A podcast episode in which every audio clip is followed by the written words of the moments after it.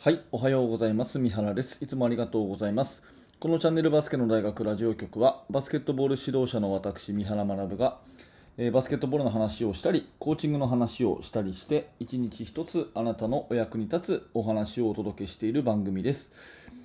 えー本日は8月の31日水,、えー 水曜日じゃない、ごめんなさい、えーと火曜日になりましたね、えーなんで水曜日って言ったんだろう、えーと皆様いかがお過ごしでしょうか、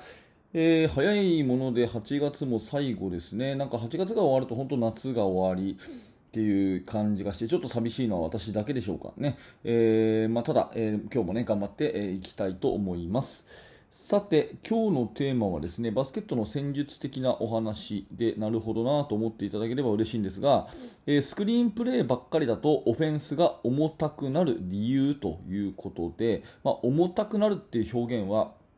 すごいね、感覚的だけれども、まあ、バスケットの指導者の方だとね、えーなんとなくわかると思いますね。リズムよくボールがこうパンパンパンと回ったりとかね、人がこうね、えー流れるように動いたりとかじゃなくて、なんかこうね、えー動かない。重たいっていうね、そういう感じですけれども、これはね、スクリーンプレーばっかりだと重たくなるシンプルな理由は、えたった一つで、スクリーンは待たなきゃいけない時間が必要だからと。スクリーンは待たなきゃいけない時間が必要だからということですね。えーまあ、スクリーンプレーっていうのは、えー味方が壁になって、ねえーディフェンスをぶつけてで1対0を作ると、ね、味方が壁になってディフェンスをぶつけて1対0を作るというプレーなんだけれども、まあ、当然これはね、え有効なプレーであることは間違いないということですね。うん例えば最近では流行りはボールスクリーン、ボールを持っている人にスクリーンに行くプレー、これがまあ、えー非常に流行っているし、多分この流行りっていうか、まあ、ボールスクリーンをもうやらなくなる時代が来るってことはまあ考えにくいかなというぐらいスクリーンっていうのはもう主流ですよね。うん、それからオフボール、ボールを持たない同士のスクリーンプレーっていうのももちろんね、え有効であって、まあ、これは、え昔からフレックスオフェンスとかねいろいろ、まあ、そういうやり方っていうのは、まあ、あって今でも有効であるということなんですがデメリットがあるとすればやっぱりね待たなきゃいけないってことなんですね。もうちょっと詳しく言うと、まあ、例えばボールスクリーンの場合だったら、えー A さんがボールを持ってますと。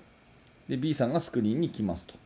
でそれをスクリーンを使います。ドリブルで使いますという、まあ、3段階になるわけですね。A さんがボールを持ってます。B さんがスクリーンに来ます。でそのスクリーンを A さんがドリブルで使って動きます。っていうことなんですけどこの A さんにとってですねスクリーンの B さんが来るまでにやっぱり来るまで待ってなきゃいけないっていう時間が絶対生まれるわけですよ。わかりますかね、うん、オフボールのスクリーンでもそうですね、えー A さんが立ち止まってます。B さんがスクリーンに来ます。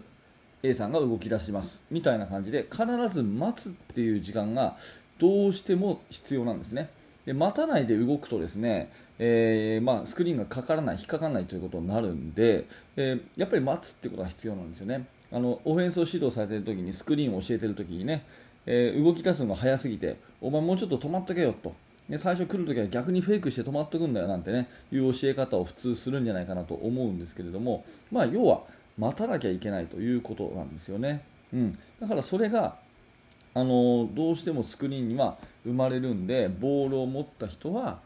ねえー攻めるわけでもなく、ね、まずはスクリーンを待っている時間が必要ということだったりオフボールのところもね味方がスクリーン来るのを待ってから動くというこの待つっていう時間が絶対に出てくるということです。でこの待つからこそスクリーンがガチッとかかるということにもなるんですがやっぱりディフェンスが相手チームが強くなればなるほどですねその待つっていう時間ボールを1人が長く持つとかですね、え1箇所に立ち止まるとかっていう時間があればあるほどディフェンスの方がもう有利になるっていうかねプレッシャーをかけたりしやすくなってくるというところもまたあるわけですよ。うんまあ、これがあのいわゆる重たいっていうそういう状態ですね。うん、あちなみに私がこれ話している内容最近ねブログでも書くようにしていて、えーまあ、ブログの方ではですねちょっとこうあのツイッターの、えー埋め込みがあって少し動画があったりするんで、まあ、重たいっていうのはこういう状態とかねそういうのがこう分かるように、えー、ツイッターの動画なんかも載っけてるんでもしよかったらね、えブログの方もぜひぜひ見てみてください。はい。でえっと話を戻しますけれどもオフェンスがやっぱ重たくなると。1人がボールを長く持っちゃうと、ね、パスがもうちょっと回らないと逆にこれはね、えディフェンスに煽られちゃうというような時にどうしたらいいかなっていうとこれ答えは簡単で、えカッティングを入れるんですね。カッティング、まあ、要はスクリーンじゃなくて自分1人で走り込むプレー、ね、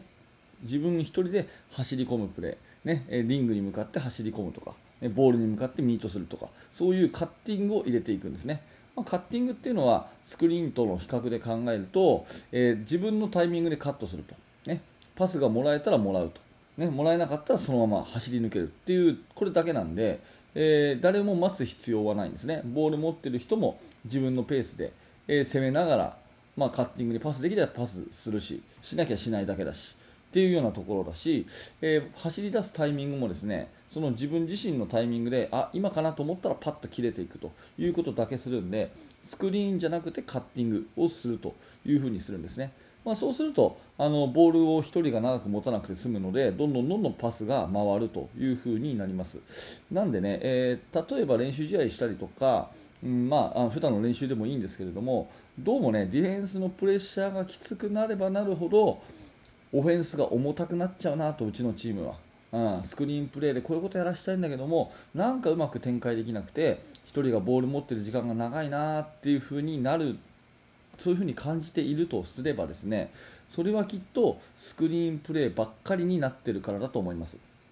スクリーンプレーばっかりになってる。スクリーンプレーばっかりになってるから味方が味方を待たなきゃいけないっていう時間がどうしてもたくさん生まれてる。それがねオフェンスが重くなる理由だと思います。じゃあその解決方法としては、えー、スクリーンプレーをちょっと減らしてカッティング、ね、単独で動くっていうプレーを少し入れていくと。いうふうに思う、えー、いうふうにしていくとそのオフェンスが重たくなるっていうことが減ってですねボールがどんどん回ったりとかあとは人が動いたりとかっていうようなことになったりするんで、えー、まあその辺のところねちょっと点検してもらってやっぱうちのチームちょっとオフェンス重たいなと、ねえー、形にこだわってるなというような場合はですね、えー、ぜひカッティングのプレーを入れるようにアドバイスをしてみてください。まあ、その辺のところがですねうん、あのー、分かってくるとですねやっぱり相手のチームが強ければ強いほどカッティング入れた方がいいよねということですね。ディフェンスが思いっきりボールプレッシャーかけてきた、ね、じゃあそこにディナイを張ってきた。っていう風になったらですねどんどんどんどんこうバックカットしていく、ね、あのリングに対してこう抜けていく。プレーだったりとかスペースが狭いなと思ったらすっとこう抜けていくプレーとかそういうのをどんどん入れていくとオフェンスとしてはあのー、周りが良くなってリズムが良くなるので、えー、どうも重たいなと思ったらですねぜひカッティングを入れてみてくださいというお話でございます、えー、まあ、今日はねバスケットの戦術的な話なんでちょっと、え中級者上級者向けというところだと思うんですがあのまあお話だけでね、えー、こう画像がないもんですから、えー、絵が浮かんで見にくいという方はぜひブログの方もね読んでいただいて理解を深めていただければなというふうに思います、えー、今日のテーマはオフェンスが重たくなるシンプルな理由ということで、えー、これはスクリーンばっかりになってるからということですね、うん、なので解決方法としてはぜひ、え単独で動くカッティングこれを入れてみてくださいというお話です。はい、ありがとうございました、えー、このチャンネルではですねいつもこんな感じで毎朝バスケットボールの話をしております。えー、私が、まあ、高校生の指導者なので、えー、指導者の目線でですね、えお話をしていますので、え何らかあなるほどなと。あなかなかいいこと言うなと、え、これちょっと使えるなというふうに思っていただけたら嬉しいです、え、そんな方はぜひチャンネル登録をしていただいたりまたヒマラヤラジオをはじめですねポッドキャストでも、え、配信してますので、えそのポッドキャストのフォローもよろしくお願いいたします。えそして現在ですね、え無料のメルマガ講座というものをやっておりまして、えバスケットボールの指導者の方向けに、えメルマガをやっています。チーム作りについていろんな情報をお届けしてますのでもしよかったら登録してください、えさらに、えメルマガの方も受講してですねもっともっと深く学びたいともっと現在進行形で、えチーム作りについてですね、え最新のものを学びたいという方はバスケの大学研究室というものがあります、えそちらも興味のある方は覗いてみてください。ほぼ毎日私がですね、え動画とか、え画像とかあとは、え文字にして2000文字ぐらいのですね、え非常にあの中身の濃い、え特別メルマガみたいなものを配信しているのが研究室になりますので興味のある方は覗いてみてください、えー、てこのあの説明欄のところにリンクが貼ってありますのでよろしくお願いいたします。はい、えー、本日もありがとうございました。三原学でした。それではまた。